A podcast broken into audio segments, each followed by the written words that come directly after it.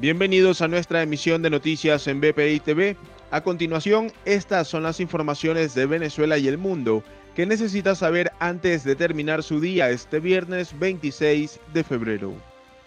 En Mérida, las organizaciones defensoras de los derechos humanos reportaron un nuevo femicidio. En esta ocasión, Yarbeli Santiago, habitante del municipio Pueblo Llano, fue asesinada por su pareja.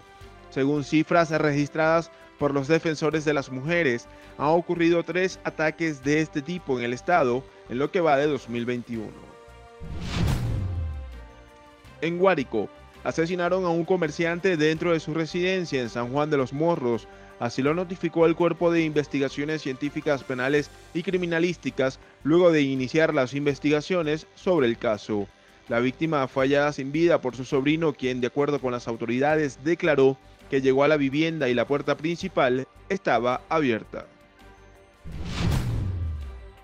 En Nueva Esparta, el sector empresarial solicitó que se actualice la norma de equipaje para pasajeros a la salida de la isla de Margarita, por lo que ahora los visitantes podrán hacer compras libres de impuesto en ambos territorios y llevarlas a su destino, por un monto que en la actualidad supera los 5 mil dólares americanos pero que en todo caso se calculará de acuerdo al cambio oficial de la divisa. En Siria, el gobierno denunció una agresión de Estados Unidos contra milicias pro-iraníes, lo que calificó de mal augurio sobre la política de la administración del presidente Joe Biden. Un equipo internacional de científicos descubrió que algunas formas de vida de la Tierra podrían vivir temporalmente en la superficie de Marte, luego de enviar microbios a la estratosfera terrestre.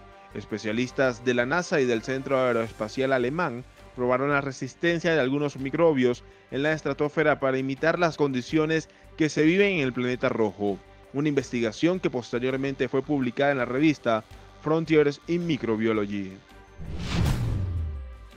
El golfista Tiger Woods fue trasladado a otro hospital en Los Ángeles para recibir una cirugía en la pierna, esto como consecuencia del accidente automovilístico que sufrió en los días recientes. El deportista será llevado del Centro Médico Harvard UCLA al Centro Médico Cedar Sinai, en donde recibirá atención ortopédica y continuará con su recuperación. Para el desarrollo de estas y otras informaciones, los invitamos a sintonizar nuestra señal en vivo y contenido on demand en bpitv.com o a través de Roku, Apple TV, Amazon Fire y nuestro canal de YouTube. Síganos en las redes sociales como arroba BPITV.